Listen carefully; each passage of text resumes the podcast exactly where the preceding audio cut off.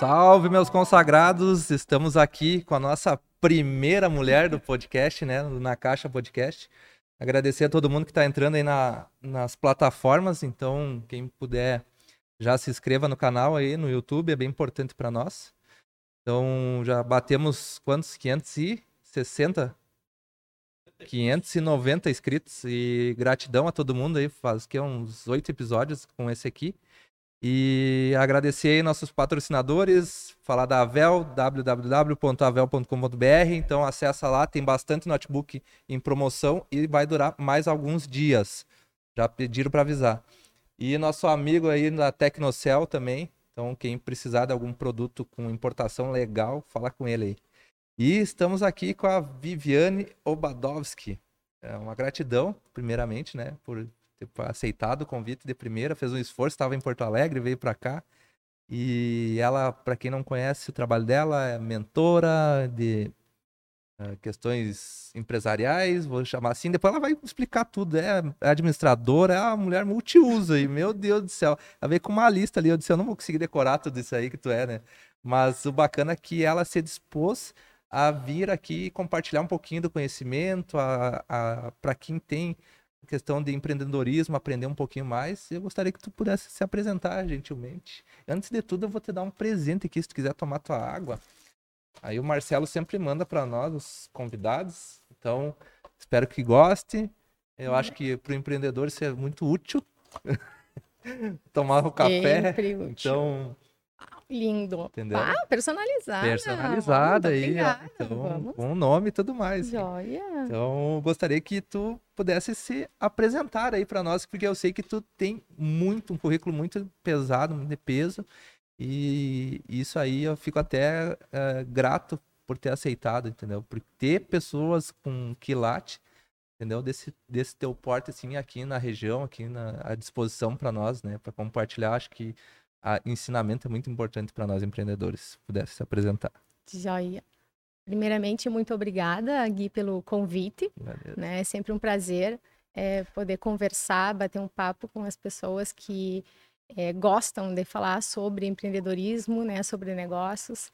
E eu sou uma, uma pessoa que absorve e suga muito conhecimento e gosto de disseminar mais ainda né, a informação, conhecimento. Então, eu vou começar me apresentando. Né? Claro, então, claro. Ninguém melhor eu... para falar de ti do que tu mesmo, né? e vou tentar, uh, dentro do que a gente vai conversando, manter uma linha cronológica, mas eu sei que eu vou ir e voltar, não, porque é não, é na, normal na caminhada. Tens o tempo que julgar necessário aqui, tá bom? Tá bem. É, bom, então, eu sou Viviane Badowski, né, missioneira, nascida no dia 6 de setembro de 1975 no Hospital Nossa Senhora de Lourdes, em Santo Ângelo. Né? É filha do Ivo e da Vani Lobadowski, né? empresários, empreendedores da Vanipar, empresa qual eu atuo há 28 anos né, com Bem, a vamos família. conversar sobre ela, é. explicar um pouquinho. É, tem um filho que chama Arthur, de 13 tá anos. Tá assistindo nós? Tá, tá, tá acompanhando, ah, tá acompanhando. E ele até me explicou como é que era um podcast, porque é a primeira vez que eu vou participar live já estou mais acostumada, mas podcast é o primeiro. Legal. Né? Então, mais ainda é uma gratidão, né, que ele está sendo aqui em Santo Ângelo, né, num espaço tão privilegiado que eu conhecia só pelas redes sociais. Está de parabéns. Obrigado. Né, realmente é um diferencial, né, do estado inteiro, né, muito mais para nossa cidade, nossa região, que ele esteja aqui né? E, e para o mundo, porque a gente sabe que tu atende né, pessoas de vários lugares, Sim. não só, né? Acho que menos até da região, mas de é, fora. Que, às vezes que... o santo de casa não faz milagre, mas a gente faz aí, né? Mas é, é não, mas mesmo... a gente trabalha com mentoria para isso, para o santo de casa fazer milagre. É, é uhum. a gente a gente a gente rema contra a tendência, sempre brinco assim, porque profissionais tipo você também Uh, antes de tu se apresentar, às vezes tu tem que quebrar um preconceito do cara atender para organizar a empresa dele e a empresa familiar que ele construiu, que ele acha que aquele era o certo, e quebrar aquele paradigma dele ter que buscar uma pessoa externa para organizar a casa, para organizar a empresa. Então, essa pessoa, ela é formada em administração, ela é formada em contábeis? Eu sou uh, formada em ciências contábeis, ah. administração, é, tenho especialização em comércio exterior mestrado em desenvolvimento, gestão e cidadania na área de estratégias organizacionais. É, tenho uma formação internacional em mentoria, uh, formação técnica é, em design de interiores. Então já já circulei. Até isso. Já Meu circulei Deus. em várias áreas. É, fiz um trabalho bastante grande em autoconhecimento. Comecei lá em 2013. A gente estava conversando antes, né? Sim. Em 2014 virou a chave.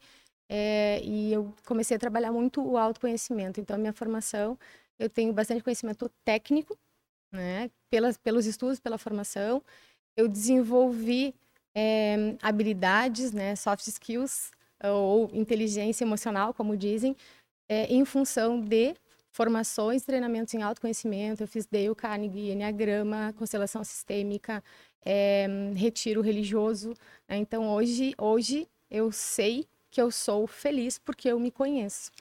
Né? E, inclusive, eu fiz com a Dani Pilau, acho que foi semana retrasada, passada ou retrasada, um gráfico de perfil de comportamento. Uhum. Né? Como, uh, é, pelo meu comportamento, eu aproveito as oportunidades. Entendi. Né? E eu enxergava que lá em 2013, quando a gente fez um, o primeiro perfil que eu fiz, existiam muitas oportunidades. Meu gráfico era oportunidade lá em cima e eu aproveitando aqui embaixo. Sério? E agora o meu gráfico ele está linear Entendi. Em função de que hoje eu consigo uh, enxergar as oportunidades, eu consigo criar oportunidades baseado nos meus objetivos, no meu plano de ação, nas minhas metas. Eu crio oportunidades para que as coisas aconteçam é, dentro do, do, meu planejamento. Entendi. Sabe? Então hoje eu, eu sei que eu estou bem focada, eu tenho conhecimento técnico, eu tenho é, essa maturidade, esse autoconhecimento, né, que eu acho bastante importante. E, e também, né, paralelo a isso, uh, eu tenho a oportunidade de colocar né, esses conhecimentos em prática. Eu vim de uma caminhada de 22 anos como professora universitária, né? Saí da universidade agora em julho, justamente porque é, a caminhada como mentora começou a, a ter frutos e, e apareceu mais oportunidades, surgiram outras demandas e eu não consegui mais conciliar tudo. Né? Então, durante 22 anos, eu trabalhei na empresa e na universidade. E uh, dois, de dois anos, três anos para cá, 2019 para cá, ainda com mentoria. Né? Primeiramente voluntária, por quê? É porque eu tenho uma, uma necessidade assim de eu só me considero apta para trabalhar, para vender o meu trabalho, meu serviço, se eu tiver uma certificação, algo que diga que eu sou é, tecnicamente habilitada uhum. para exercer aquilo. Então, mesmo tendo conhecimento, mesmo tendo experiência e vivência, é, e vivência internacional é um outro, um outro gancho que depois eu que vou falar. Que a gente vai, vai trocar Isso. essa ideia. É, além disso, eu entendo que para eu cobrar pelo meu trabalho, eu preciso ter uh, uma habilitação, alguém que certifique que eu realmente sou capaz tecnicamente tem uma formação para atuar naquilo. Né? E a mentoria não... é uma formação bastante nova, não existe uma. É, eu ia dizer isso é, agora. É, não existe uma, um conselho, uma legislação, né? A gente sabe que, que coaching tem uma sociedade e o mentor não tem ainda. Uhum. Né? E antes, antes a gente falava um pouquinho sobre é, o papel do mentor né, na organização, e aí puxou o gancho da psicologia, né? Sim. E a gente é, não, não é né, trabalho psicológico, né, tem uma diferença bastante grande entre a atuação Sim. do profissional da psicologia, Sim. do coaching e do mentor. Mas, de certa forma, na minha atuação como mentora, voltando para a governança familiar, a gente faz um trabalho psicológico para a organização. Entendi. Não tem, eu não tenho nem formação, né? Não posso. Não, claro, claro. A questão mas acaba trabalhando o, Exato. né, o sensorial, As variáveis, sensitivo. Né? As variáveis. É. A questão até para quem, já que tu deixou, uh, e tu falou também, eu já ia formular essa pergunta, mas a questão para quem não sabe, qual é, é a diferença, a básica diferença entre um coach, entre, entre um mentor, e até tu tinha me corrigido que eu tinha feito a divulgação tua de especialista. Uhum. Então, tu consegue ilustrar mais ou menos qual é que seria a diferença desses três, digamos assim? Porque a gente vê na internet hoje em dia, fulano é especialista, ou cara coach que só vende curso que pra, te ensina a construir alguma coisa, mas na verdade ele nunca construiu, entendeu? Então, isso é tá normal, né? Na, na, se tu não souber pesquisar as fontes de fato, uhum. então tu tem um background, querendo ou não, da tua empresa, a empresa é consolidada na cidade, é uma, é uma empresa referência, é um background já muito enraizado, né? Porque é uma empresa já com mais de 20 anos, então eu já julgo que ela já passou por muita coisa, inclusive uma pandemia sem precedentes. Então, qual é é a diferença de fato quando o empreendedor, o empresário, ele precisa desse tipo de, de assessoria, enfim, de serviço, e tá lá um coach à disposição, um especialista e um mentor. E que, que, que diferencia desses aí? Tá. Vamos uh, por partes. Bem simples, tá? tá. Eu, vou, eu vou te falar assim, ó, a minha interpretação disso, uhum. tá? Eu sei que tem várias pessoas que pensam diferente. Eu entendo que especialista, até porque eu falei antes, uhum. é quem fez especialização, assim como doutor é quem fez doutorado. Né? Algumas pessoas dizem, ah, doutora Viviane, não, eu não fiz doutorado, então eu uhum. não sou doutora, né? Mas eu tenho uma especialização, por exemplo, em comércio exterior, uhum eu tenho um mestrado em estratégias organizacionais. Aí eu julgo que eu posso dizer que sou especialista em estratégias organizacionais porque eu tenho um mestrado nisso, uma formação técnica.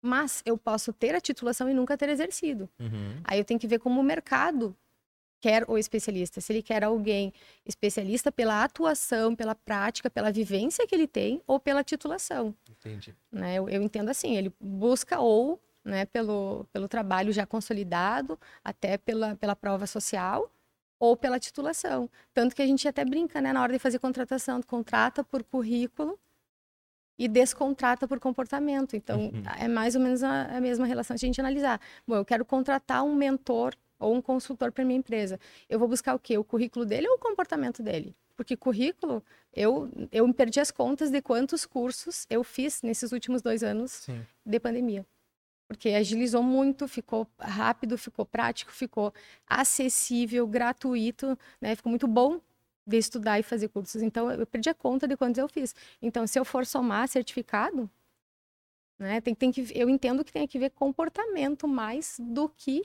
uh, currículo. Né? Uhum. Quando eu estou olhando um consultor, alguém que vai me ajudar a resolver um problema que eu tenho lá na minha empresa.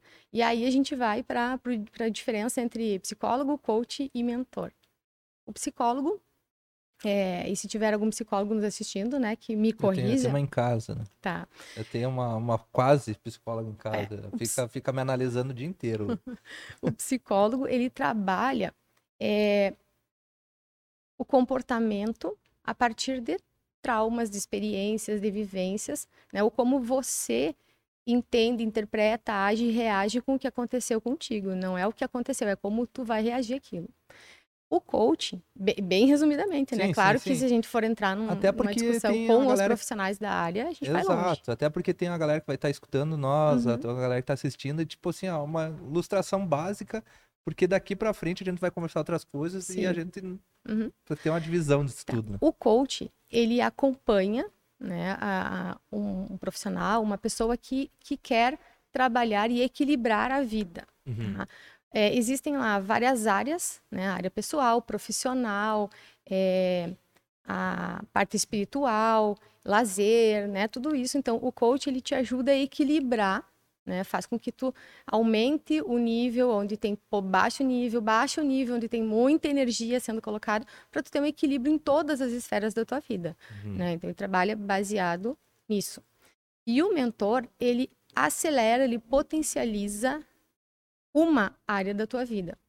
E aí existe, por exemplo, mentor esportivo, né, uhum. né, para melhorar o teu desempenho esportivo, mentor educacional para melhorar o teu aprendizado. Existe o mentor empresarial, e aí dentro, por exemplo, da mentoria empresarial, pode escolher mentor na área de marketing, na área de recursos humanos.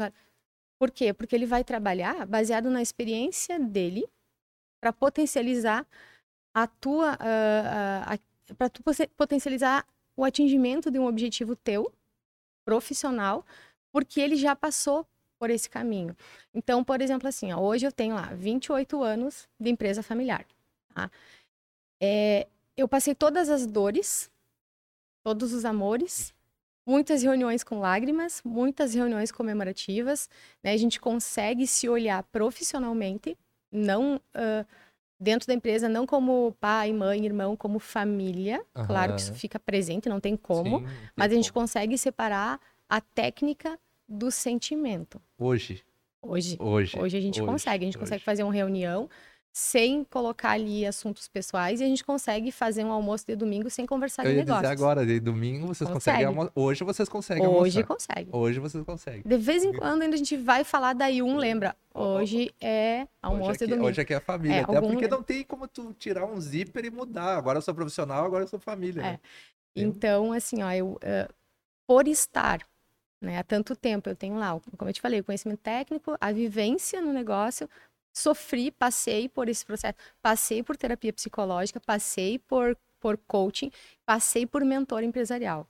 Eu fui testada, né, a gente contratou uma consultoria externa para fazer o processo Uhum. de sucessão.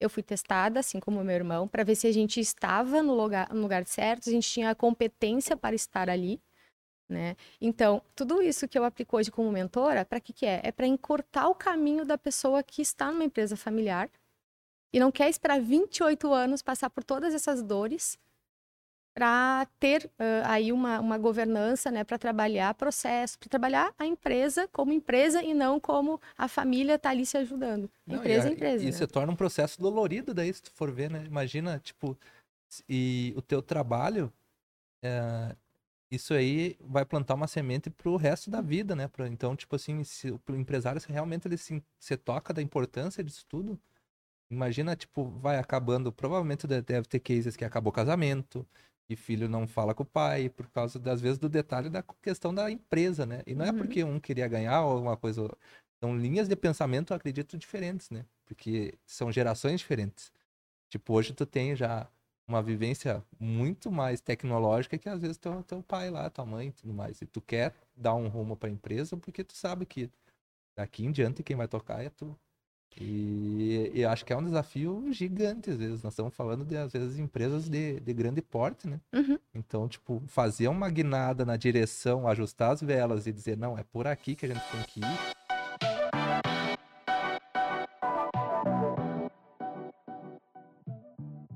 profissionalizar a empresa, né? Porque tem muitas vezes assim que o, que o fundador, em primeiro lugar, uma empresa ela é um filho para o fundador. Uhum. Ponto. Eu sei. É um filho para o fundador. Ele sabe o quanto ele sofreu, quantas noites de, Nossa. de sono perdeu, o quanto investiu, quantas, quanto risco correu, quantas dúvidas. Bah, será que eu vou ter um fluxo de caixa para honrar isso? Será que eu vou conseguir entregar o que eu vendi? Nossa. né? Então a nossa, gente sabe que é um filho, é uma dor de cabeça. né? E aí, como é que é, esse pai vai entregar o poder de decisão, de responsabilidade, assim, por tudo que ele sofreu para um sucessor? Né? Porque a gente tem uma outra discussão, é, existe uma diferença entre herdeiro e sucessor. Né? E, e nas empresas eu entendo que o caminho correto é você saber dos herdeiros legais, legítimos, Sim. quem deseja ser sucessor. Porque tem pessoas que não querem trabalhar na empresa, que não tem perfil, né? E às vezes os pais ficam insistindo que fique ali, fique ali, e a pessoa tá ali se auto eh, boicotando, porque tá ali só para cumprir Não, não, o, o compromisso com os pais, Não não, é o que quer, e a a primeira causa. oportunidade que tiver vai sair, sair fora. Vai sair, vai né? afundar o negócio, vai prejudicar. Nós tava conversando num outro que tava o, o João Vicente aqui da do João Vicente Rigo Uhum. lá da Mecalta.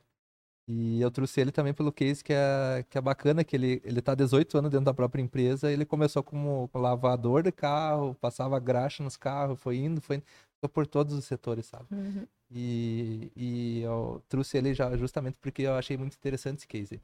Porque de encontro a tudo que ele falou, eu- depois veio tu também, pra ver a importância que é. Porque não adianta tu largar só como o herdeiro lá, como sucessor, e tu não preparar ele para uma sucessão e ver se de fato ele quer fazer a sucessão.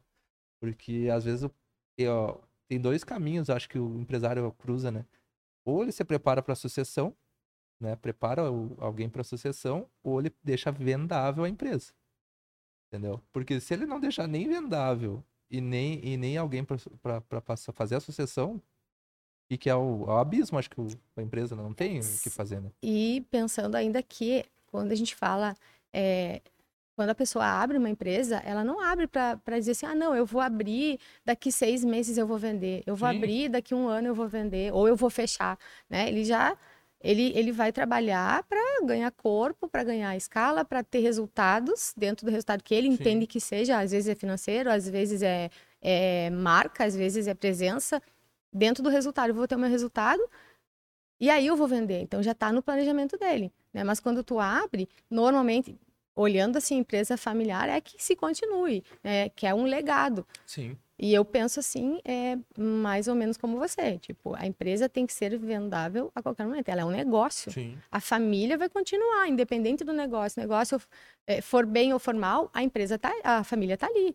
Né? Então, o negócio ele precisa estar é, saudável se necessário Vende, é, vende-se. Se não existe sucessor para tocar, se a, a, o, o, grupo fundador é, não aceita que um terceiro venha fazer a gestão, porque muitas vezes uhum. né, os, os, herdeiros eles não têm perfil e não querem. Então a pessoa tem que contratar um profissional, busca Sim. no mercado um profissional.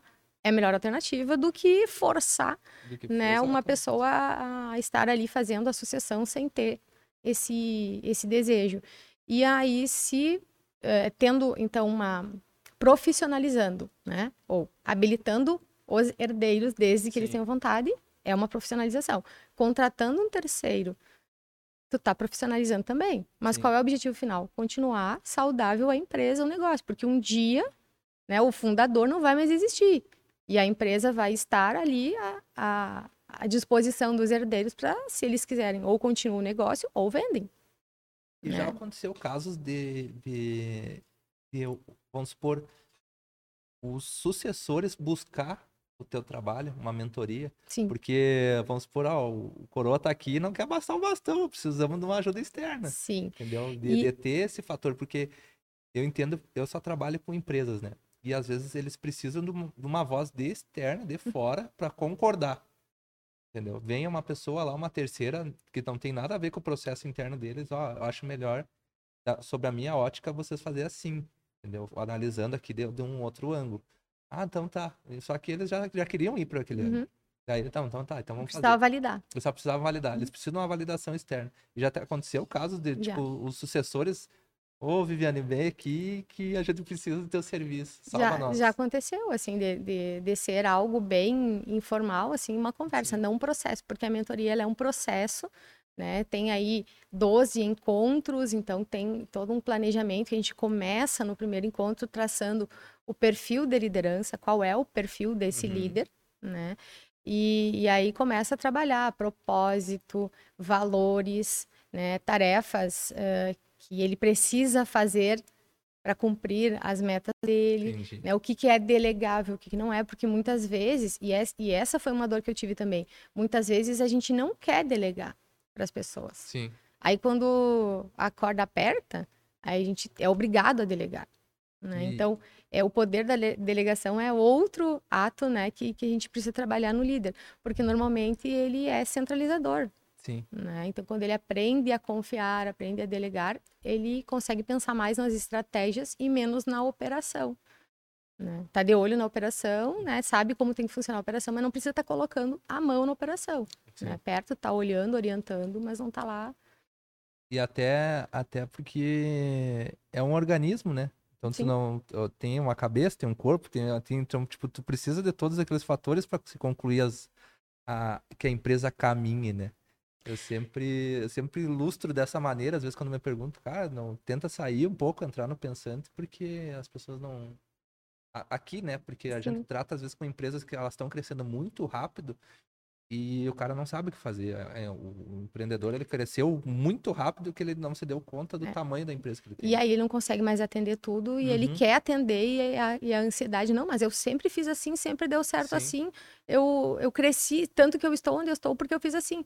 Sim, mas deste jeito você já cresceu, não consegue crescer mais se não não organizar. Se não, é, não organizar, não melhorar. E hoje qual é que é o qual é que é o tipo de empresa que realmente precisa do teu serviço? Como é que como é que ele te busca? Como é que funciona assim, ah, empresa familiar, eu vi que tu também faz a questão da mentoria para prefeituras, que acho que é uma questão que tu não imaginava, sabe, esse tipo de nicho, uhum. entendeu? Eu particularmente fiquei bem eu fiquei até feliz em saber que eles buscam uma ajuda externa, entendeu? Num padrão de, de melhorar a qualidade né, do, do serviço público, digamos assim, né? Mas assim, que, que, como é que, qual é a, as empresas que de fato estão no teu radar, assim, digamos? É só empresa familiar? Como é que funciona? No meu radar são pequenas e médias empresas uhum. familiares. Uhum. Esse é o meu radar. E aí, dentro de, do trabalho, o que, que eu faço? Mentoria para os líderes das empresas familiares. Uhum. Normalmente é para o, o fundador, Uhum. Né? em alguns casos, vem para o sucessor, porque aí a gente trabalha a, a formação da liderança. Como eu falei antes, no primeiro, uh, no segundo encontro, a gente faz lá o perfil, traça o perfil da liderança para saber quais são os pontos que precisam melhorar né? e os pontos que a gente pode manter, né? que precisam de desenvolvimento. E tem algumas habilidades que o líder ele não vai ter e não tem potencial para desenvolver. Uhum. Então aí a gente tem como indicar pessoas para ele se aliar, né, pessoas da empresa, da família, de outros setores, para ele se aliar profissionalmente e trabalhar junto. Porque a gente sabe que a, pelo perfil dele, aquele comportamento, aquela habilidade, ele não vai desenvolver. Sim. Então ele tem que se associar a alguém, não é se associar, dar cotas, sim, percentuais da empresa, é associar o trabalho de outra pessoa que vai contribuir com aquilo que ele não tem tão bem desenvolvido. De uma maneira ilustrativa, eu não vou tentar falar assim. Tu consegue, ao menos, ilustrar, assim, a, qual é o caso mais complexo que tu já pegou? Mais complexo? É a questão assim, tipo assim, meu, tinha um, um cliente que eu atendi, ele tinha 80 anos, ele não queria sair, a gente fez um trabalho que durou tantos meses, assim, tipo, que se tornou um pouco um desafio para ti na assim, parte da o trabalho, o trabalho mais complexo é aquele que tu não, que tu tem que demitir o teu cliente. É. mim, esse é o trabalho mais complexo. Eu sou, Porque, adepto disso aí. Para chegar uh, num programa, num processo de mentoria, tem que ter uma maturidade. Não é maturidade é infantil, é uhum. é. Não. Maturidade para entender que tu precisa é, trabalhar os teus pontos fortes, os teus pontos fracos, tu precisa ter meta, tu precisa ter um planejamento, né? Tu precisa ter lá uma, uma tela mental, imaginar aonde tu quer chegar e definir o que que tu vai fazer todos os dias para chegar naquele teu sonho, naquele teu objetivo. E aí, hábito. É, e, a, e daí tem assim, ó, primeiro boicote, né? e tem atividade, de uma para outra sessão, tem sempre uma atividade prática para fazer. E aí vem o primeiro autossabotador. A pessoa desmarca porque ela não conseguiu fazer a tarefa. Sim. Ela não conseguiu porque ela não tinha tempo, ela não conseguiu porque aquilo não foi prioridade, porque aquilo ia mexer na dor dela. Ia mexer Ia causar sofrimento. Exato. Então aí ela posterga. Né? Então já aconteceu de ter que romper o contrato e a gente tem um contrato formal, né? não é um contrato com cláusulas sim, jurídicas, sim. mas é um contrato de compromisso de sim, que é. você está buscando o Uma programa de mentoria. do serviço. É, por vontade, né? E você diz lá no primeiro parágrafo qual é o teu objetivo. E a gente vai trabalhar em cima do teu objetivo. Tipo, eu quero, por exemplo, conseguir planejar e executar o meu planejamento. Né? Eu estou na empresa, eu não consigo parar para pensar cada setor, eu não consigo me organizar, eu tenho uma dificuldade, eu estou sempre correndo atrás da máquina, eu tenho um problema de fluxo de caixa, e aí a gente vai começar a organização pelo objetivo da pessoa. E então, tipo, já aconteceu de tu demitir no meio já. do processo já. Tipo, não tinha como consertar e tudo mais. Eu achei uhum. que era um uhum. privilégio só meu, já aconteceu. Não, acontece. já aconteceu. E não só na mentoria para empresários, como uh, também na mentoria que eu, que eu trabalho na RGB, que é a Rede de Governança Brasil, que é uhum. é mentoria para o setor público, também aconteceu de demitir, né? Quando a gente fala demitir, é rompe Sim, o processo, é, cada um para seu lado, é, e espera maturidade, um grau de maturidade maior para receber aquela orientação. Com municípios também. Então é bem, bem tranquilo, faz parte do processo, né? A gente não. É, no caso da, da minha mentoria, eu não penso ali no valor financeiro, né? Não é esse o meu interesse final.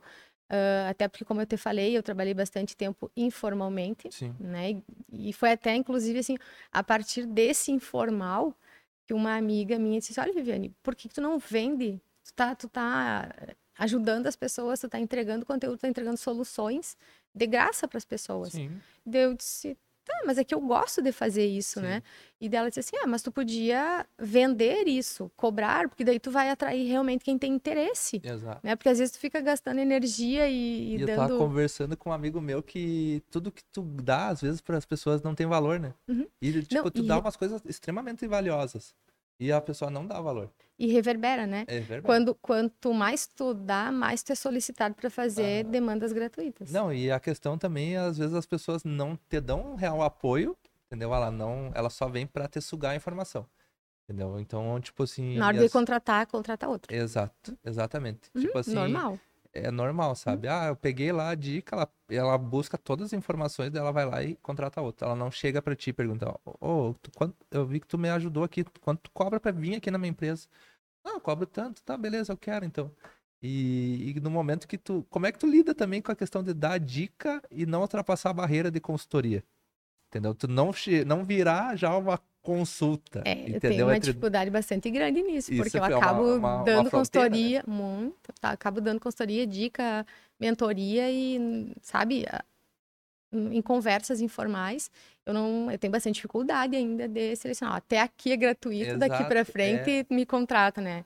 É, Porque é às vezes difícil. até no próprio Instagram, hoje tem até questão do, do Instagram, eu sei que tu é muito ativo no Instagram, e o pessoal acaba vindo ali, Uhum. 11h30 da noite, Uhum. ah, ô, Viviana, eu tô com um problema assim, assado, tipo, nem boa noite, tudo bem, como é que tu tá? Posso te fazer uma pergunta? Não.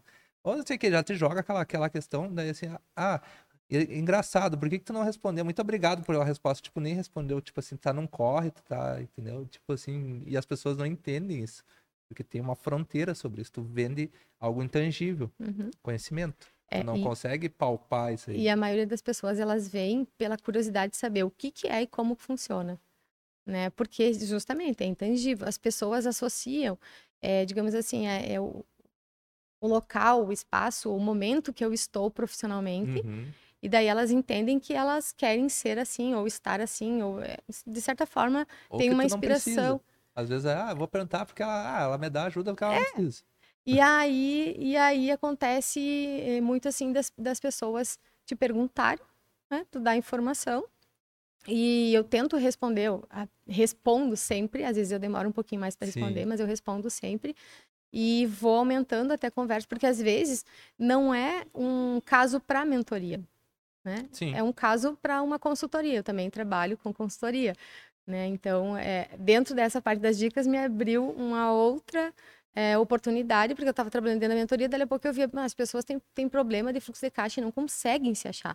As pessoas têm problema de, de desenhar processos e não conseguem, de planejar um marketing digital, né? Aonde que é o melhor lugar para eu estar? Elas não Uhum. conseguem olhar de onde elas partiram, como que elas chegaram onde chegaram. Uhum. Entende? Elas não conseguem olhar para a história delas para continuar, mas inovar, mas continuar na mesma pegada, no mesmo caminho. Aí elas querem fazer o que todo mundo está fazendo e esquecem a origem. E se tá onde tá, teve uma origem, tem um caminho. Então pode simplesmente corta, não corta, agora a gente vai fazer assim. Aham. Eu, eu chamo o- o- a- uma bipolaridade empresarial, é a nomenclatura que a gente usa aqui, quando a gente atende empresa. Porque, tipo, vamos supor, o cliente, eu, eu tento deixar o mais. sem usar termos técnicos para o cliente em razão do lugar que a gente vive e a localidade que a gente atende, porém, às vezes ele tem o poder aquisitivo de me contratar e pagar por isso. Mas, tipo, eu sempre falo, tu tá me pagando, tu tá sentando no meu restaurante e tu tá me pagando para comer filé mignon e tu tá pedindo carne de pescoço. E tu tá pegando o filé mignon que eu largo no teu prato, na tua mesa, e tu tá jogando fora. E tu tá pegando a carne de pescoço que tu trouxe no bolso, na coisa, e botando no- na, dentro na prata. Por que, que eu falo isso? Porque às vezes a gente entrega um material top, porque ele tá pagando por um material top, e ele vai lá e às vezes faz um negócio num celular de baixa qualidade, ou ele faz no Word. Entendeu? Tipo, meu amigo tem um design gráfico que fez isso aqui pra ti, passou por um processo de conhecimento.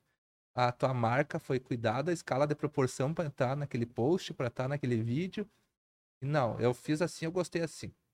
Mas tu tá pagando pra fazer serviço daí, que entra o propósito de demitir o cliente. E às Uhum. vezes tu lida com a ignorância, sabe? E é uma bipolaridade. Primeiro ele quer o serviço, depois ele não quer. Ele quer, não quer. Daqui a pouco, dá três meses, ele volta, ele quer de novo. Não, não, não consigo te entender, porque eu não consigo lidar contigo. Tipo. E as empresas estão cada vez com esse problema mais. Elas, elas acham que o digital né, é passageiro. E não é. Isso aqui não vai voltar para trás. A velocidade que se tornou a O físico não vai acabar e o digital tem que, tem que ser usado aliado ao físico. Não tem. Exato. Não tem exato, como fugir. entendeu? Então, tipo, eu sempre falo, ah, o que, que é melhor? O, o físico, cara, o digital é um negócio que não vai voltar. A empresa tem que estar tá no Instagram, tem que estar tá no YouTube, tem que estar tá no Face, tem que estar onde tiver, tem que estar no TikTok. Se tem público que, que, que tem conectividade com o TikTok, uhum. tem que estar no TikTok. Ah, mas sei o que, ah, eu acho que é, é, caro isso aí. Então, mas é caro, tu prefere é, chegar no momento ruim da tua empresa, que eles acabam. O momento ruim, eu sempre falo, posso estar errado, né? Mas. E que eu sempre converso com os empresários, eles ignoram os sinais, né? A empresa não quebra do, de mês para o outro. Eles começam a ignorar os sinais de ano. Entendeu? O gráfico está caindo, e ele está caindo um pouco mais, ele vai lá, puxa uma, um, um fluxo de caixa lá do banco, bota para dentro e a cidadã consegue pagar e ali ele já está patinando. Sabe que quando eu vou conversar assim, que eu vejo que tem uma resistência, é...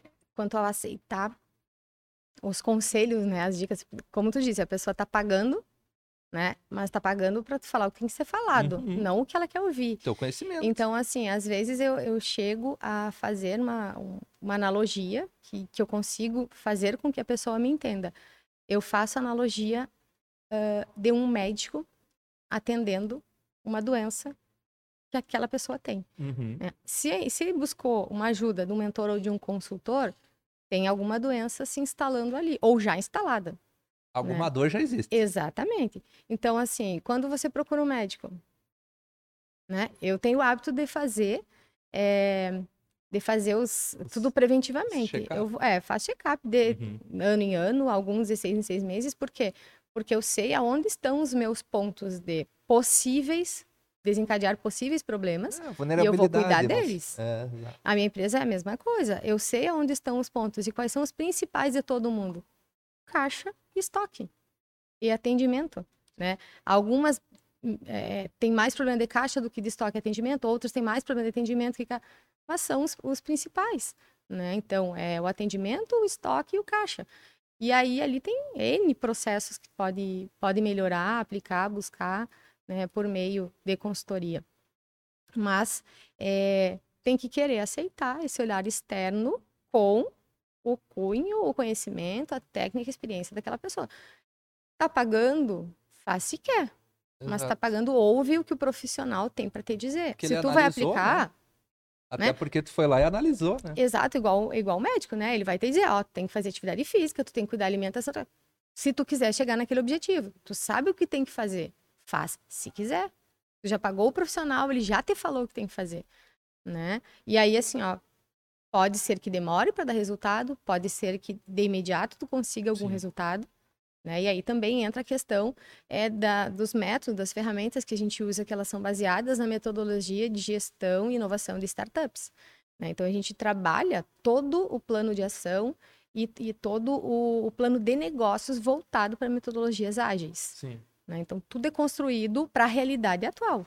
É, até, até ele, aqui comigo, provavelmente contigo, eles sempre deixam chegar no estágio crítico. Eu sempre uh, eu faço um comparativo também às vezes acho, acho que mais da metade eles deixam chegar. E eles são muito imediatistas. Eles querem, ah, deu problema na minha empresa, eu quero que tu resolva para amanhã. Então, para esse mês eu tenho que eu tenho que recuperar meu caixa, tenho que assim, ah, daí tu vai olhar fazer um histórico, normalmente, porque aqui a gente trabalha além do, do vídeo, a gente faz também a questão do acompanhamento de marketing da, de algumas empresas como um laboratório de fluxo digital. Então a gente uhum. cria fluxo nas redes sociais dos clientes. E o pessoal ele deixa chegar num estágio que não tem como reviver, às vezes, aquela rede social ou aquela imagem da empresa tão rapidamente. Não adianta largar 10 vídeos dessa semana, sendo que ele tá lá sem postar faz dois anos. Aí eu sempre comparo também, eu disse, cara, como é que tu, tu vai na academia? Ah, eu vou, às vezes eu paro, tá, e dá resultado. Não tá dando. Pois é, ter constância. Tu não vai lá um mês na academia, vai perder a barriga, ou tu vai ver um resultado no espelho vai ver o quê? Com dois, com três, com quatro meses, tu vai ver que uhum. tu tá uhum. mais forte, que tu emagreceu, que tu chegou num objetivo. Já tá visualizando uma transformação. Mas assim, um, um, um processo consolidado para te realmente ver a diferença não é do dia pra noite. Entendeu? A mesma coisa como tu ir na academia. Por mais assim, ó, por mais sorte que a gente tenha, a gente vai conseguir ver assim, ó, resultado em dois meses uma academia. E às vezes o, o, o, ser humano, o empreendedor, às vezes ele deixa chegar no estágio que ele quer, tipo assim, para ontem, sabe? E é um desafio pra gente entender, tipo, trabalhar com, com esse setor, né? A maioria, né? a maioria. Né? É um problema que já está há anos, mas aí naquele dia resolveu é resolver. resolver o Quero problema. a consultoria para hoje. Outro tem uma agenda horário na agenda hoje, hoje amanhã, amanhã, amanhã, amanhã. Uhum. E do mesmo jeito que ele aparece, às vezes na agenda ele some, né? Some, uhum. Ele some.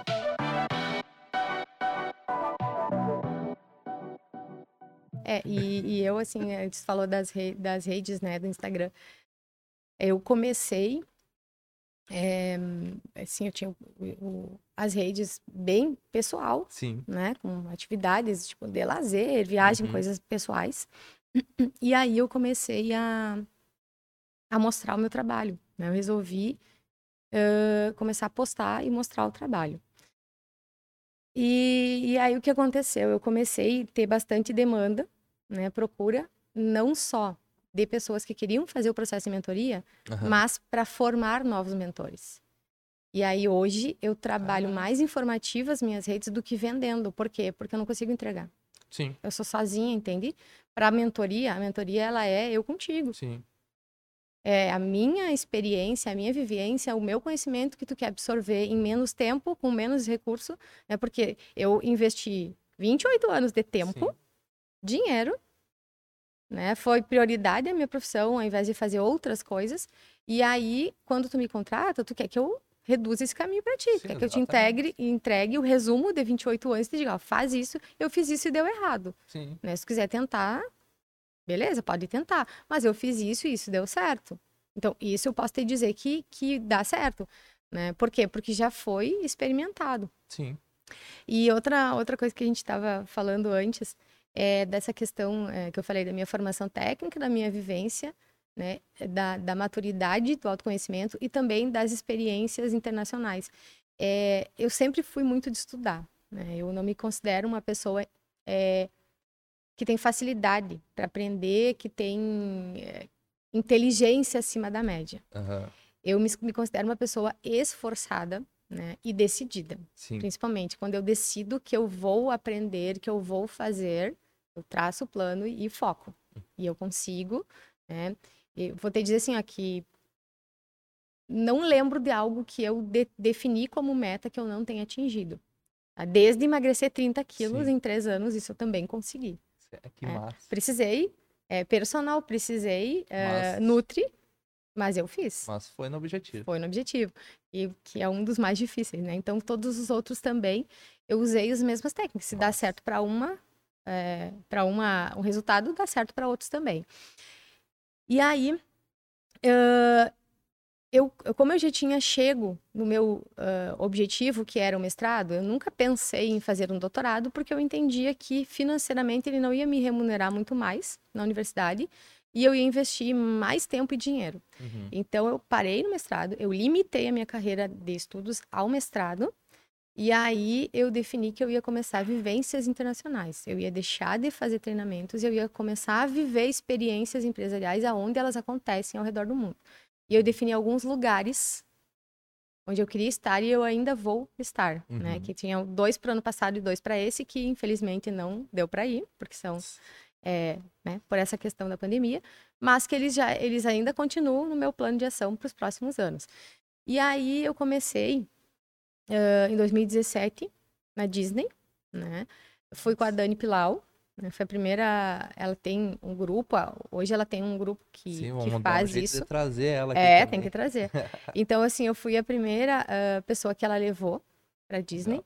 Né? E foi assim muito inusitado, porque a gente estava na saída da, da escola, ela esperando a filha dela, esperando meu filho. E ela disse assim: Vive, tu que gosta disso, experiência, isso dá.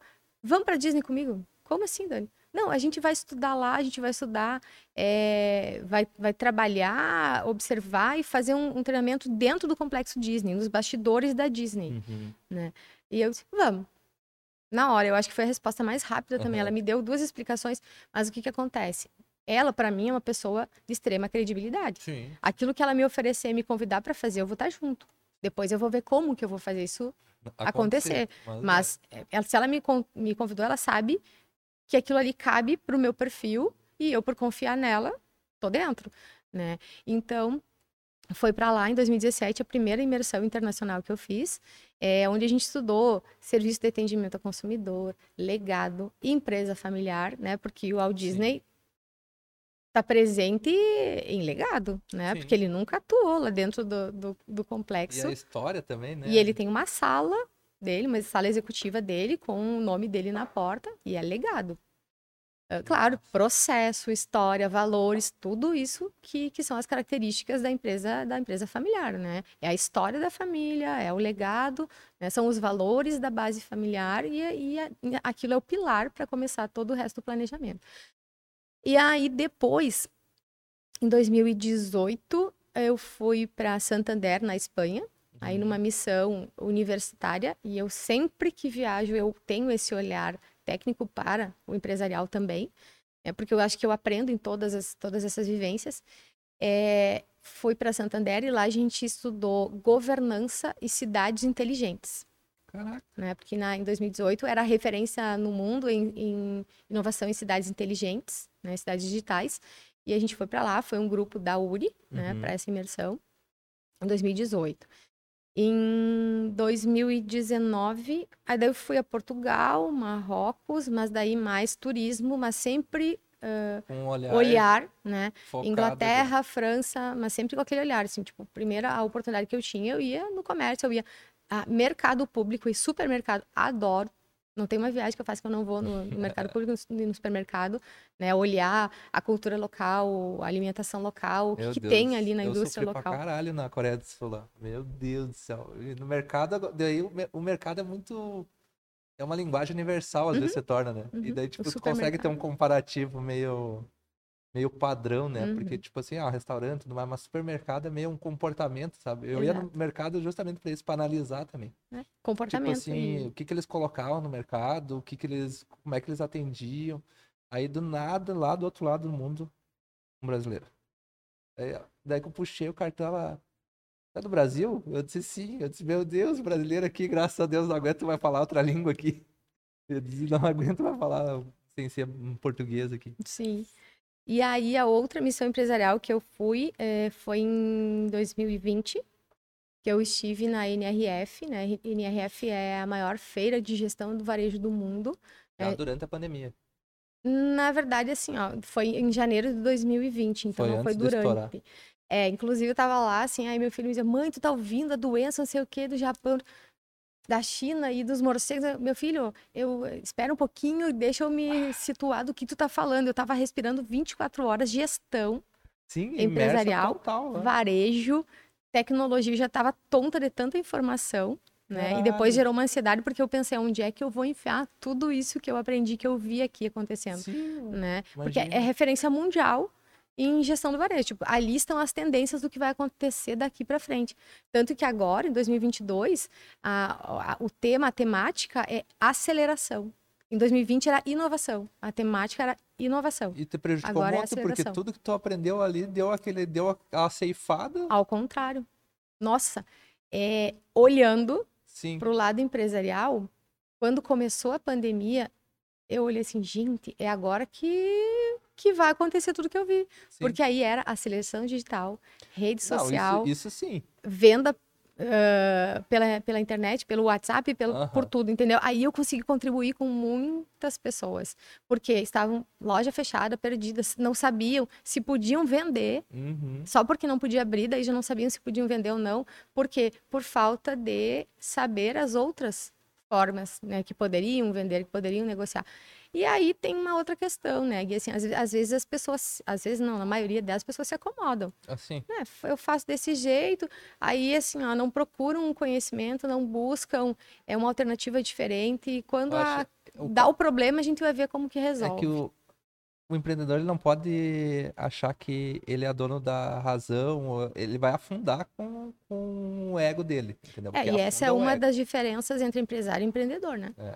É às vezes as pessoas acham que é a mesma coisa, não é. é. Que é, é que às vezes o, o, cara técnico não consegue ser empreendedor, né? Uhum, exato. Entendeu? O cara técnico, ele não tem, eu sei lá, o cara, eu, eu não, vou, não vou detalhar tanto, mas um dono de restaurante. Cara, ele é ótimo na cozinha, mas ele não, ele, eu vi ele quebrar o restaurante. Eu vi ele quebrar o restaurante, porque ele não era empreendedor. Não tinha noção de, de, de... Ele era um ótimo técnico. Aí ele precisaria estar associado a alguém do comercial, uhum. organizacional, né? Alguém Isso que... é o grande desafio. As pessoas, ah, eu sei fazer panqueca muito bem e tal, tal, tal, vou abrir meu negócio. Chega lá, não tem uma noção da questão contábil, uhum. não tem uma noção de estoque. Uh, eu sempre falo aqui também, a gente, logo que, que eu tirei do papel esse projeto, já estava cinco anos guardado. Assim que foi desenhada a marca, eu já encaminhei o registro de marca. Uhum. Entendeu? E às vezes o pessoal, ah, sei o quê, ah, eu não vou investir tudo isso aí no registro de marca. Cara, é extremamente importante, porque se tu for crescer, a tua marca já está toda uhum. organizada, uhum. tua questão contábil, teu CNPJ, a tua marca está registrada. Entendeu? Tem um eu também fiz isso com. Não, não, acho que não tinha um mês de empresa. Já mandei para registro, registro de marca, registro de .com.br, tem um. Não aquele ó, fulaninho de tal, arroba hotmail.com.br. Tá? Tipo, pô, imagina tu receber lá um orçamento de 20 mil reais do Guilherme e daí um e-mail desses aí. Não, não, ah, arroba Streamlab e tal, tal. Então, tipo, é a outra credibilidade. Eu sempre falo, cara. Ah, eu não como... tô nesse nível ainda. Não, mas é, é, é, importante. Eu registrei a marca, mas eu não fiz domínio ainda. Não, mas é, é ele é prático, sabe? É prático e às vezes é, ele é tão prático. Eu sempre falo, ah, cara, não, mas é gasto. Tipo, é prático. É prático e, e gera credibilidade. Uhum. Quando cai na caixa de e-mail lá, gera credibilidade.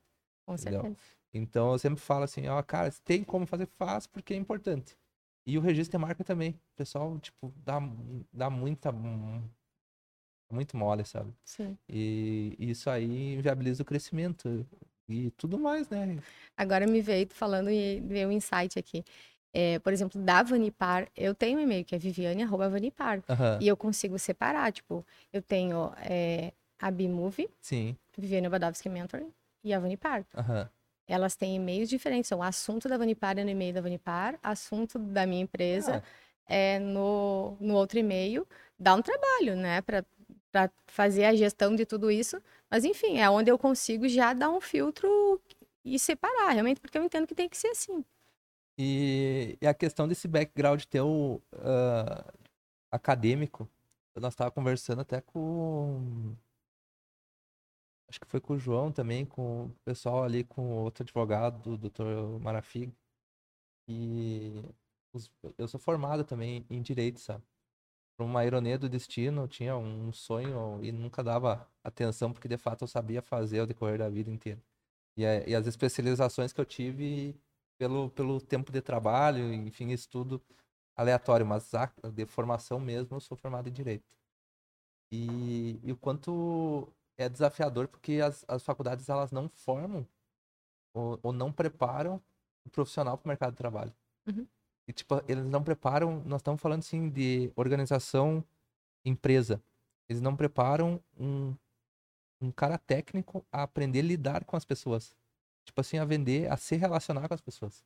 Porque a venda ela vai se tornar um relacionamento. É relacionamento. Entendeu? É, é um relacionamento. Uhum. Só que às vezes tu ah, ah, formei tu para construir isso aqui, tu fez top, e agora como é que eu vendo? Como é que eu ponho isso aqui no mercado? Entendeu? Não, você formou, tá aqui teu certificado, agora é contigo. Entendeu? E, e eu até que ponto tu acha que isso aí vai se tornar? Porque eu, eu acho que vai ter que ser uma inclusão natural. Entendeu? Informações de ter em diversos cursos, vamos supor, arquitetura, uh, o cara vai fazer uma associação empresarial. Não, tem que fazer administração. Ah, por que eu tenho que fazer administração? Por que, não pode ser, sei lá, uma faculdade de marketing? Entendeu? Não, tem que ser administração. Porque normalmente quem vai fazer a sucessão de uma empresa, eu vejo ser formado em administração. Entendeu? Só que às vezes ele não te forma administração um empreendedor, né? Uhum. Ou te dá uma noção básica. E, e o quanto tu acha, assim, como com esse background de, de, de, de acadêmica, de professora acadêmica, isso pode mudar, sabe? A gente, quando vê, nós podemos voltar lá para frente para dar uma aula sobre empreendedorismo, sobre o case que a gente está desbravando, entendeu? Eu até falo num terreno bem hostil que a gente trabalha aqui, com visões diferentes, em, em mostrar e aperfeiçoar o que já está bom, às vezes, da empresa, ou melhorar, que é o teu caso. E, e, eu com a parte tecnológica, às vezes, porque é um ambiente totalmente hostil. Nós estamos falando de pessoas que cresceram e sempre fizeram aquela linha do mesmo uhum. jeito. Eu, eu faço assim e pronto. Mas daqui a pouco, tipo assim, tá formando muita gente no mercado que não tem a noção mínima de se relacionar, entendeu? De, de vender, de fazer, tocar o negócio, de organizar, entendeu? E isso faz falta nas faculdades. Faz falta em qualquer curso que tu for fazer. Sei lá, advogado, arquiteto, engenheiro. Uhum.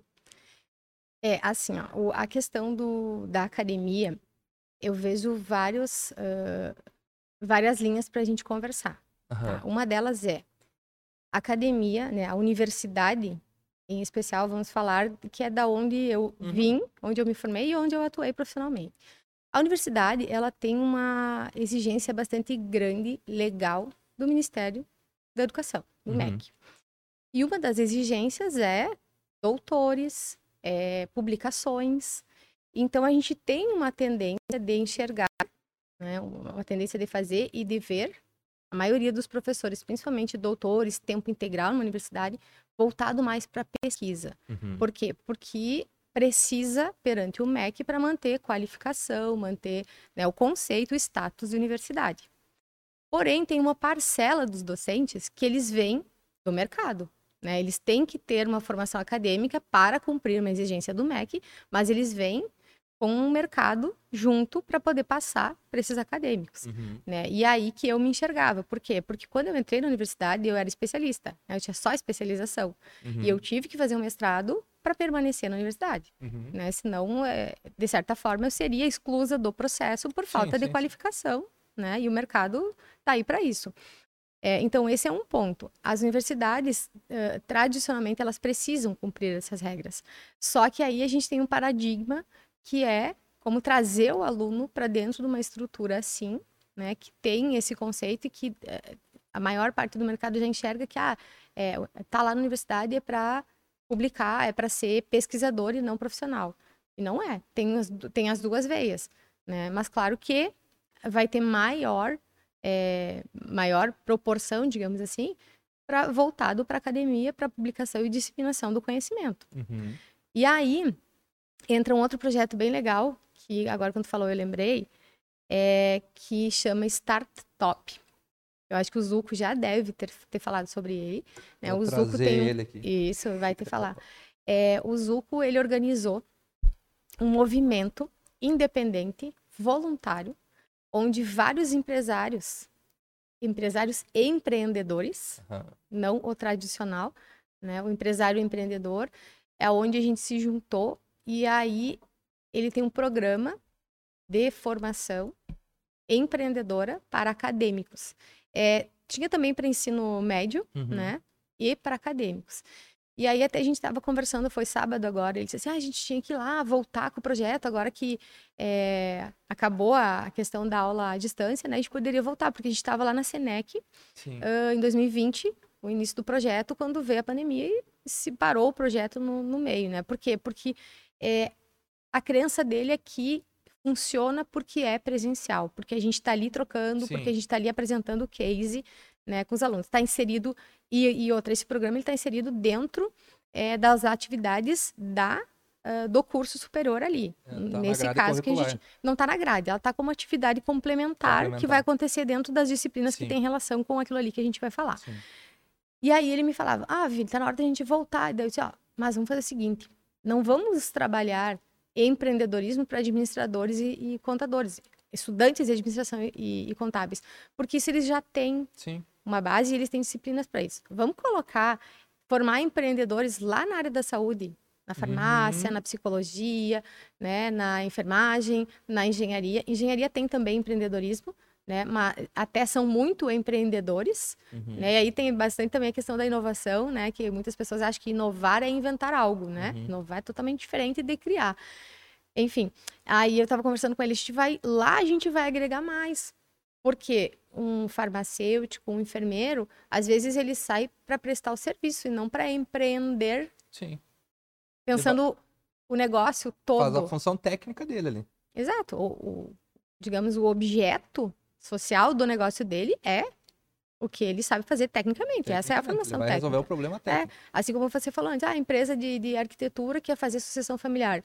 Não é o arquiteto que vai fazer o processo de sucessão. Sim. Ele vai precisar de alguém. Aí é mais barato em tempo e investimento ele contratar um terceiro e ele não perde o foco na atividade principal dele ou ir lá fazer um outro curso né? Então, tudo isso tem que ser medido. Né? Claro que quanto mais a pessoa conseguir estudar, tiver tempo, dinheiro né, para fazer, beleza, totalmente favorável, mas ela não pode perder o foco dela, né? A, que ela serve, o que, o que, que paga os boletos todos Exato, os dias. Exatamente, exatamente.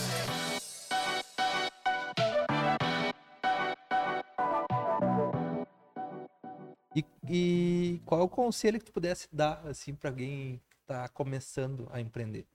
que tá tornar começando. um empreendedor para tipo assim, vamos supor, planta essa essa sementinha nessa terra assim direitinho que isso aqui vai porque às vezes ele abre e ele acha que é eu, eu sempre faço um comparativo, né, que o, o brasileiro em si, mas acho que alguns profissionais que eu conheço, empreendedores, eles acham melhor arriscar meio milhão de reais e acham caro pagar 10 mil para divulgar o negócio dele.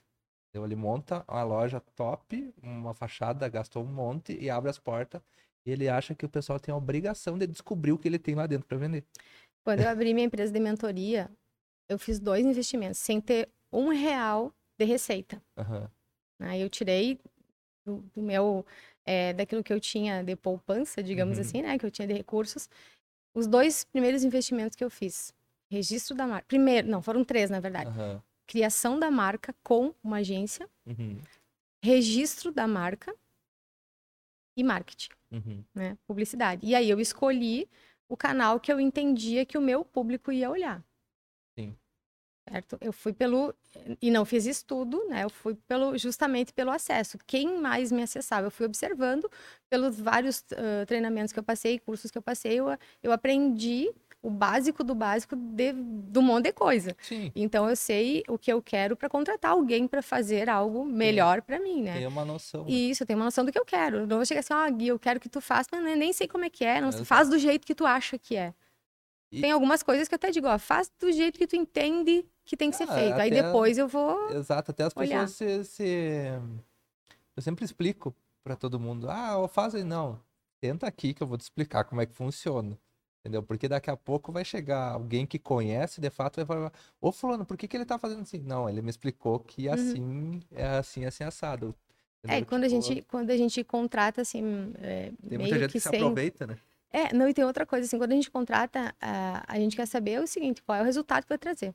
Exato. Não quer saber o caminho que tu faz, quer saber o final, qual é o resultado disso. Ou ao menos tu, uhum. tu ser sincero nos riscos que podem ocorrer. Porque é muito fácil eu falar aqui que vai te dar inúmeros resultados. Daqui a pouco o Bogueto falou que dava, não dava nenhum. Não, mas tinha o risco tal. Tá, mas isso aí tu não tinha me falado. Sim. Então, eu sempre, cara, sendo transparente e tu não e explicando todos os detalhes dos possíveis riscos, vamos supor numa campanha de lançar teu nome no mercado, produzir um vídeo que dá resultado, tudo mais pô, pode ser que não atinja o, o, que tu imagina. Vamos supor, ah, eu queria atingir, se tu quisesse como foco atingir prefeituras, pode ser que tu não tinha atingido. Não, e, nunca pensei e no não setor tava no teu rastreio, uh -uh. não tava nem no teu não. radar, provavelmente. Não, e o interessante é que assim, ó, eu fui convidada para fazer parte da rede Governança Brasil por ser mentora e porque eles estavam tinham um projeto de implantação de mentoria para prefeituras. Caraca. É, mentorar prefeituras, né, os líderes das uhum. prefeituras, para a aplicação de governança no setor público. Caralho. E aí eles começaram a pesquisar, não, não sei ao certo como que chegaram em mim, e aí eu fui convidada para entrar. Aí tem lá uh, 27 comitês temáticos dentro da rede. Né? Aí eu escolhi governança para pequenas e médias empresas. Uhum. E fui entrevistada, né? Porque tem todo um processo, tu faz inscrição, eles analisam o teu currículo, é, aí tu tem uma entrevista para ver se realmente tu tem capacidade, capacidade de contribuir ali. Por quê?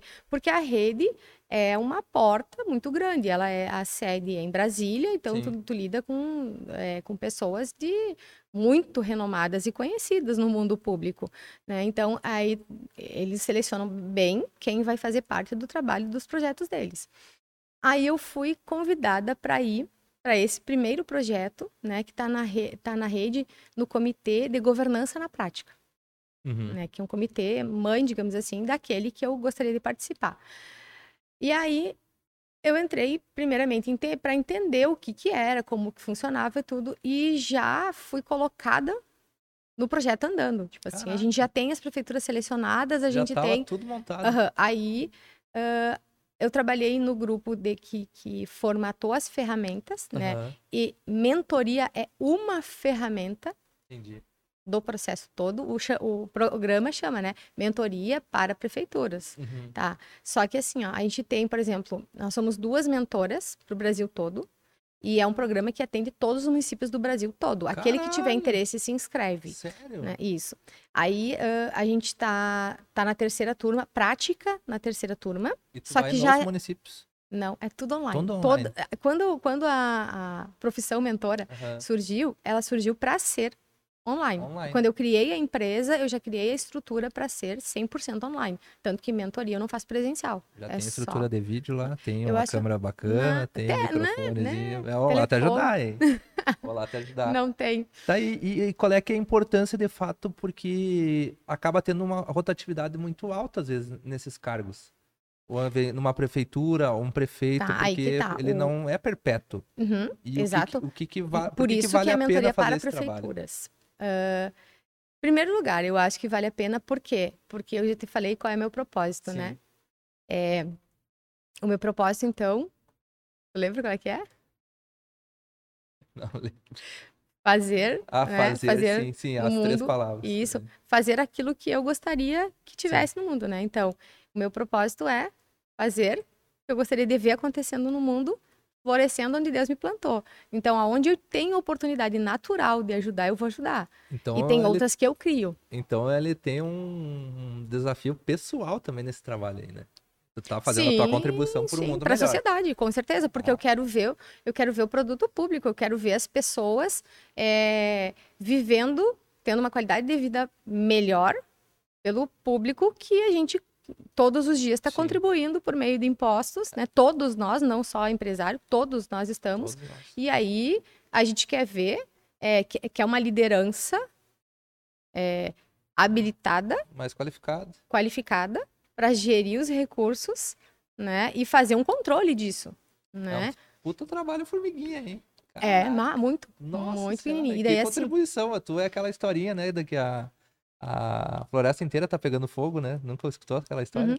Floresta inteira e o passarinho só com o biquinho d'água lá. Para com isso. Não, eu tô fazendo a minha parte. É. E, e aí, assim, eu entrei no projeto e foi bem como tu disse, assim, meio que coincidência, né? Eu fui para lá para uma coisa e tô fazendo outra. Bom, a ferramenta é mentoria. Então, a gente usa as técnicas da mentoria para fazer todo o processo acontecer. Só que tem ali uma equipe técnica que a gente chama squad, Squad, uh -huh. tu sabe, né? Que é o sei, esquadrão. Sei, tá, o squad técnico. Então, a gente tem lá uma pessoa é, que é fera em compliance, fera em uh, análise de riscos, uhum. que são experts no setor público. Entendi. Então, a gente tem, por exemplo, procuradores de Estado, a gente tem é, advogados da União, do Estado, trabalhando junto para ajudar as prefeituras. É um, é um esquadrão montado né, para atender as necessidades e as demandas daquela prefeitura que foram planejadas usando mais duas ferramentas, que é a Meta Smart uhum. e o 5W2H, que são ferramentas de gestão que a gente aprende na administração e a maioria nem usa, porque é, é tão básica, tão básica Caralho, que os, empre os, empresários normalmente não usam ela, né? Mas a gente começa assim, começa com elas. Então a mentoria é fazer com que o líder entenda o papel dele ele pense. Né? A mentoria serve para isso, para pensar. E antes, quando eu te falei que a mentoria parte do pressuposto de que tu vai acelerar profissionalmente a carreira de alguém pela tua experiência, pelo teu conhecimento, aí tu me pergunta qual é o meu conhecimento de área pública para estar tá mentorando prefeitura. Não é isso que eu estou fazendo. Sim. Eu estou trabalhando as ferramentas e mentoria num projeto que vai trabalhar as prefeituras. Entendi. Então, a minha contribuição é muito mais na liderança do que na ação que ela vai fazer, Sim. nas quadras de asfalto que ela vai fazer, nas escolas que ela vai construir. Isso ela tem uma outra equipe para dar suporte. Sim. Entende? Mas a, o meu foco como mentora e como uma das coordenadoras do projeto é trabalhar a liderança. E aí trabalhar inovação e criatividade. Tipo, larga muita pergunta para elas pensarem e. Exatamente, é um processo. E não é, e não é só o prefeito. A gente até pede que vá prefeito, vice, secretário de governo, secretário é, econômico, daí Da varia. fazenda, é, né? varia de, dependendo da, da Nomenclatura. feitura, a nomenclatura, isso. Mas que tenha um servidor de carreira de cada uma das secretarias. Porque Ah, é que ele que um- vai dar a continuidade. Ah, tá. Entendeu? Então, No momento, um A gente fez isso, a gente pensou isso, por quê? Porque a gente sabe que o líder, ele passa. O legado dele Sim. fica. E o objetivo da governança é deixar legado, é mudar comportamento de gestão no setor público pelas ferramentas de governança. Que gestão é uma coisa e governança é outra. Né? Então, é, é muito mais. Além de ser formiguinha, é não ser. Eu não, eu não vou ver isso acontecer. É, Eu vou isso trabalhar pensando que exato. o meu filho, meus netos, É cultural, Vão- tem que romper uma Exato, é cultura deles. Eles cultural. faziam o que queriam. é cultural, entendeu? legado. Então, Então não adianta ser o líder, ele, aquele que é eleito, sim. reeleito. Né? Inclusive, a gente percebeu que aqueles municípios que já aplicam governança, né, aplicam algumas Aham. ações de governança, eles se reelegeram com mais facilidade. Por Caralho. quê? Porque a, a população enxerga o Claro, valor público. Reflete, reverbera. reflete. Entende? Então, assim, e tem um caminho muito, muito ah, apertado para isso se tornar lei, obrigatório. Já Então, tem assim, uma- um movimento tem rolando um já. movimento já desde 2019 Caraca. Para ter uma lei que, implan- que exija né, a implantação da governança. E aí, quem já está andando agora, já está na frente. Né? Que até quando eu fiz uma palestra na MM, eu me lembro, assim, e é uma da- das coisas que eu gosto de, de trabalhar, é uma frase que, para mim, ela, ela tem um impacto muito grande. Ou eu faço por amor, ou pela dor. Sim. Quando eu faço por amor, eu faço planejado. Uhum. E aí, aquela sementinha que tu falou, é o que, que a pessoa tem, se ela quer empreender, o que que ela tem que fazer? Planejamento. E pela dor é quando tu não tem mais saída e tu tem que fazer o negócio acontecer porque não tem outra alternativa, né? Então eu gosto muito disso e eu aplico em tudo, é pelo É. amor ou pela dor, É pelo amor. né? E aí assim, ó, hoje a gente está trabalhando com as prefeituras pelo amor, Que massa. que né? Eles não estão obrigados a fazer isso, mas Sim. eles já enxergam que é melhor para o serviço, para o produto público, que é aquilo que a, que a comunidade vai ter, né, vai receber. Sim. E é totalmente intangível, quando a gente começa a olhar isso, é intangível. Né? Toda essa caminhada é intangível, mas a gente enxerga que, que deu resultado pelo... Consegue analisar com o teu Consegue, consegue. Que deu percebe. diferença. Que Uhum. interferiu, que, digamos que acessou ali uma parcela É. de diferença. E, e tudo que, que a gente tem assim de informação e perspectiva e analisando eh, os projetos de lei que existem e estão tramitando, eh, não vai demorar muito para ser obrigatório. Caraca. Né? E vai começar pelos municípios. E aí tem uma questão de OCDE, Sim. tem assim uma exigência internacional que o Brasil tem que cumprir para ter um, é uma cadeira, e aí uma, um dos, eh, digamos assim, um dos itens do checklist é a implantação da governança. Então, Caraca, isso aí, estrategicamente, está muito bem pensado. Então tu já tá na frente de muita gente, hein? Eu não, Parabéns. né? As prefeituras. Não, mas Eu tu que tá ajudando. travando, tu que tá, tu tá encabeçando esse, Não, a esse tem. movimento, né? Uhum. Não, e Então, aqui é até na, importante. na nossa região, a primeira prefeitura que vai fazer, é, que fez parte desse, desse Aham. projeto, é a prefeitura de São Miguel das Missões. É a Legal. primeira, né? Daí a gente tem Rio Grande, da- das que eu tô acompanhando. Aham. A gente tem Canguçu, daí eu tenho ah, Parauapebas, Jaru, Diamantina, Ouro Branco. Caraca, mano. É, são sete turmas para frente. Eu- a gente está agora atuando em três turmas. Sim. né? Então, dessas três, eu, eu ah, coordeno, mentoro o trabalho desses municípios que eu te falei. Só que aí tem. A- eu sei que vai até o final, a gente já tem toda a agenda até dezembro de 2022. Que Toda a agenda feita Que já. descoberta massa, porque a ideia também é destacar essa galera, esse pessoal que trabalha nos bastidores, que movimenta, às vezes, o estado, o município, o Brasil, e que tá aqui na nossa cidade, que tá aqui perto e a gente nem imagina. Entendeu? Ah, outra coisa que a gente tem que falar é da NRF, né? Eu parei Pois lá na é, metade do. pois é, eu- E o tempo? Tem que Não, contar o ver o. Pode, pode. O pessoal vai falar, enjoar, né, não, tem problema. O pessoal até tá elogiando aqui, ó. A Luana Lourenço aqui, mandou. A Luana é minha colega mentora, Ah, somos eu bom, e ela aí nos projetos. o Doug também tá assistindo. Douglas, parceiro, né? Aham, Norton Na- Mota. Ah, o Douglas, eh, ele, ele estava presidente da CISA quando eu estava presidente da CDL. Então, a gente trabalhou muitas ações, assim, é, junto, né, unindo fo eh, forças uhum. para caminhar, tendo o mesmo objetivo, né, unindo aí as Você nossas também gosta de confusão igual ele? Eu acho que não, eu acho que ele gosta mais que eu.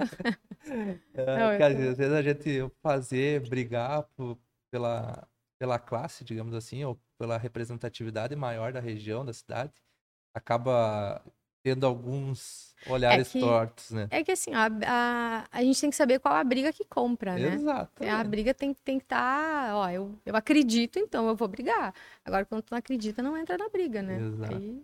E esse NR? A NRF, que NRF. antes a gente estava falando e aí mudamos de assunto. A NRF, então, é a maior feira de gestão de varejo do mundo. Que tu já foi em 2020. fui em 2020. E vai e, de novo agora. Se Deus quiser e o Covid permitir, vou em janeiro de 2022. Ah, vai, eu sei que tu vai. Sim, tá? As passagens já estão na já mão, tá, já então tá tudo, tudo, certo. Tá tudo certo. Assim. Uh... Mas tu não vai sozinha. Não, assim, ó, que, como é que funciona essa missão que eu participo? Uhum. Porque é uma feira aberta, né? Qualquer pessoa que tem interesse em participar pode comprar o passaporte e lá participar. Aí entra aquela questão que eu te falei antes das oportunidades, né? Eu queria muito ir para lá, só que eu também, assim, eu tenho um orçamento, Sim. né? Não, não, não nasce dinheiro lá em casa. Uhum. É, eu tenho um orçamento. E aí eu fui olhar assim, quanto era para eu ir sozinha, e quanto como é que funcionavam as missões empresariais para isso, porque na missão empresarial tu aprende muito mais, porque tu tá Sim. num grupo networking, né, corre solto. E aí eu comecei a olhar de que forma eu podia ir e aliar networking e economia, Sim. né? Gastar menos.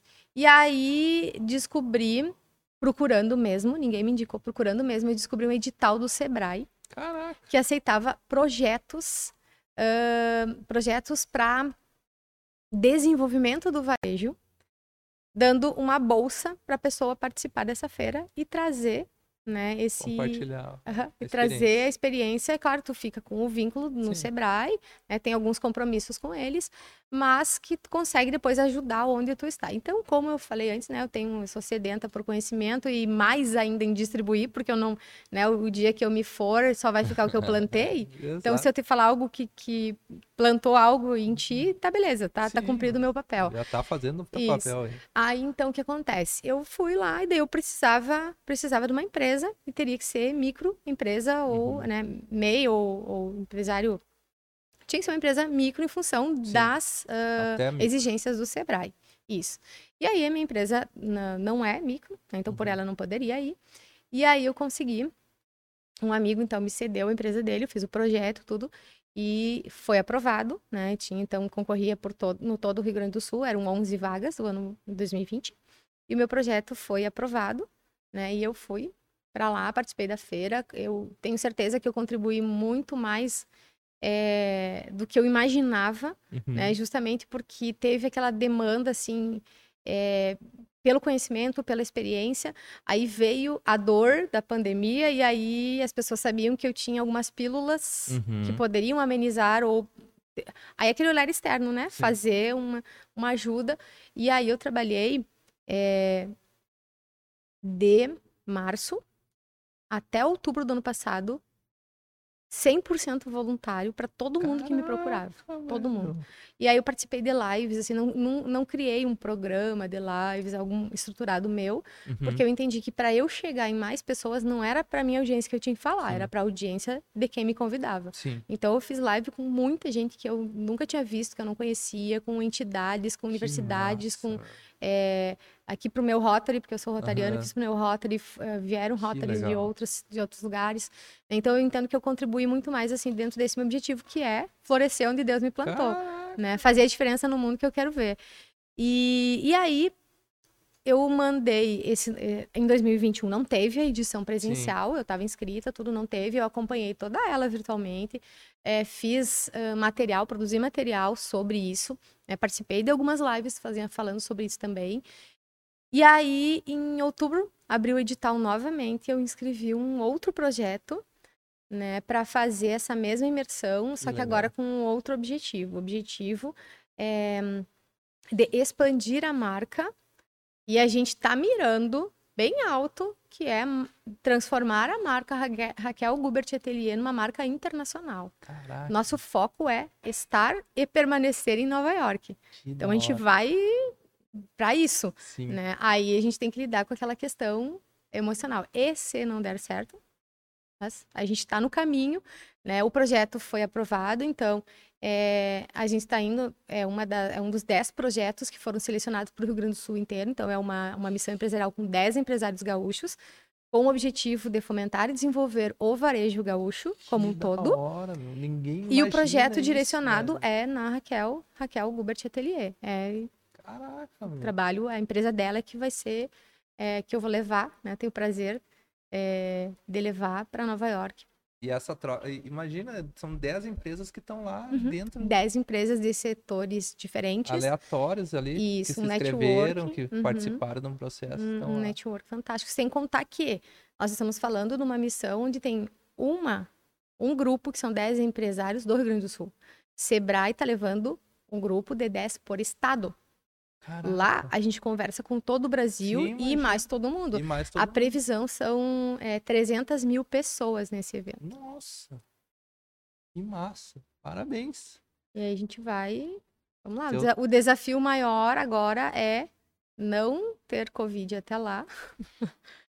né? E também torcer que tudo isso é, esteja controlado, que os Estados Unidos não feche né? Tudo isso que está agendado para acontecer lá. Não, mas vai dar tudo certo, vai dar tudo vai, certo, com amém, certeza. É uma, é, uma pessoa iluminada, até pra, pelo trabalho que tu vem fazendo, que eu achei surpreendente, não, não, não uhum. imaginava, uhum. não conhecia com tanta profundidade diversos lugares e setores, enfim, desmembramento, ramificações que tu atende. Não, eu tenho, tenho mais, olha só. Ah. Eu até eu tava anotando aqui quais as entidades que, que eu faço parte para não esquecer nenhuma. Então, a lista. É, a CDL, eu trabalhei na diretoria, né? Hoje estou no conselho. A GV, que é a Associação Gaúcha para o Desenvolvimento Varejo, que, Caraca. por sinal, lá na NRF eu vou ser correspondente à GV. Diz que vão me acionar lá no meio do. Da, Sério? É, para eu falar o que está acontecendo lá. Que então legal, vai ser voltado para o Rio Grande do Sul todo, né? Que é a associação que representa os varejistas uhum. do Rio Grande do Sul é, dentro do Conselho Regional de Administração, né, que, que é uma das minhas formações, eu sou administradora registrada e contadora registrada uh, no Conselho. Então, no, no Conselho, eu atuo hoje como coordenadora do CRA RS Mulher na região Noroeste e Missões, as duas regiões, eu faço a coordenação. Claro que tudo isso que eu estou falando eu não faço sozinha, né? Sim. Tem toda uma equipe, uma impossível fazer. Teu lá. E aí nós fizemos, foi a primeira uh, interiorização do Conselho do Rio Grande do Sul, né? Foi aqui na nossa região, Noroeste Missões. É, ainda eu, eu, estou hoje vice-presidente de relacionamento da ANORS, que é a Associação dos Administradores do Noroeste do Rio Grande do Sul. Meu Deus! Uh, dentro da RGB, né? Uhum. trabalhando nos programas de, de mentoria. No Startup, que é o que o Zuco coordena, que eu sou voluntária no Rotary. uh, já atuei na Fenamilho também, né? Quando sim, estava sim, presidente da CDL, eu atuei como coordenadora da comissão social da Fenamilho. Uh, dentro do conselho ainda estive um pouco tempo, né? Eu tô, tô licenciada, mas tive um pouco tempo lá no, uh, no Comitê de Relações Internacionais do conselho. E essa atuação toda um, me proporcionou um outro reconhecimento profissional. Né? Eu fui indicada por dois anos consecutivos é, como administradora uh, para concorrer ao prêmio estadual Mérito Administrador no Setor Privado. Né? Eu fui indicada pela região Noroeste e pela região Missões. Cada região do Rio Grande do Sul indica um profissional para representar né, a classe uh, que se destaca, que representa a classe Sim. administrativa, né, dos profissionais da administração, para concorrer ao prêmio estadual. Que massa. Né, e eu fui indicada em 2020 e em 2021, representando as duas regiões. Normalmente cada região indica um, então eu tive duas regiões me indicando. Que eu atuo nas duas, né? Conseguimos a então... mulher aqui, olha, cheia. Conseguimos um tempão aqui com ela aqui, olha, é, meu, que, que currículo, que experiência, assim, que fantástica. Eu, realmente não, não conhecia com tanta profundidade, assim, teu envolvimento na sociedade, que, que muita gente também não imaginava. Uhum. E isso é importante, uh, justamente esse bate-papo é para ver entendeu? Onde é que tem um dedo lá? Por que, que o prefeito está melhorando a forma de pensar dele? Por que, que a empresa está melhorando, às vezes, o atendimento? Tá... a empresa também não tem a questão só financeira, ela tem um envolvimento social uhum. e, e na, na, na, sociedade que a gente vive. Então, às vezes, um atendimento diferenciado é porque aquela pessoa foi lá, acessou, mudou a cultura, mudou a forma de pensar para uma, uma forma melhor mais aperfeiçoada, digamos assim. E é, são pessoas como você que fazem essa diferença aí na sociedade que a gente vive. É, e, e eu gosto Uh, tu falou que não sabia, e realmente eu gosto de bastidores, porque é lá que as coisas acontecem. Claro, é Isso é Disney, né? É lá que É por que a gente vai para Disney estudar os bastidores da Disney? Exato. Porque é lá que a gestão acontece, é lá que o marketing acontece, é lá que o relacionamento, o produto Exato. é testado e acontece. Então, mas... Eu gosto dos bastidores porque é lá que as coisas acontecem. E esse é o propósito de, de a gente estar tá esse bate-papo aqui. Eu queria te agradecer muito mesmo pela disponibilidade de ter vindo, pelo esforço por ter vindo, por apoiar também esse projeto que está é, sendo bem desafiador para nós. Mas é bem importante de deixar eternizado conversas, depoimentos por pessoas igual você aqui, né? Porque daqui a anos, quem sabe teu filho vai estar tá maior de novo, ele vai assistir. Caraca, olha, minha mãe já tava, já tinha essa visão lá entendeu? Vai ver alguém, ó, caraca, tem lá no YouTube, lá ela já falava isso lá em 2021, entendeu? Então, pessoas que já tinham uma movimentação, uma linha de pensamento mais uh, elevada adiante. Agradecer pela participação. Uh, quem tiver curioso, como é que te encontra nas redes sociais? Arroba Viviane underline Obadovski. Uhum. Aí tem lá no Linktree, tem contato do WhatsApp, e-mail, tudo. Tá tudo, tudo lá. Então, quem, quem quiser, quem precisar, Agradecer a todo mundo é. que assistiu até eu o final. Eu usei criar um canal do YouTube. Ah, é? Uhum. Eu, porque meu filho dizia assim, tu vai ser youtuber. Eu disse, não vou, não vou. youtuber nem pensar, não vou. Aí eu vim, foi em 2020. Uhum. Fui, vim, fiz um curso lá com ele, uhum. né, que é, só, era assim, ó, eram umas crianças de 8, 9, 10 anos e eu lá aprendendo como que se fazia no YouTube, mas para aprender mesmo. Sim, sim. Não tinha objetivo nenhum em ser youtuber. E aí eu criei um canal que chama Vivi no Varejo. Vivi né? no Varejo. É, então. e aí não é Vivi de Viviane, é tá. Vivi de Vivências. Caraca. Vivi no Varejo, que eu vivi no varejo. varejo. Aí eu comecei alguns Tem vídeo lá? Tem alguns, tem. só que tem cento e poucos seguidores, é pouca coisa. Mas, mas por quê? Vale. Não tem constância, entendeu? É. Porque o meu, meu canal de venda não é lá, meu produto não. E, e nem adianta, porque assim, ó, eu não vou conseguir entregar o produto. Entende? Não adianta eu vender mais, eu não hum. consigo mais entregar. Não consigo mais Mas pegar tenta. mais. É valioso. Sim, com certeza. Aquele que eu assumi, que eu assinei contrato, a gente vai até o fim. É valioso é. compartilhar. Esse uhum. teu trabalho é bem diferenciado. Uh, agradecer a todo mundo que assistiu até o final, a todo mundo que está escutando também aí no, pelas outras plataformas. Nosso muito obrigado e tchau. Tchau, tchau.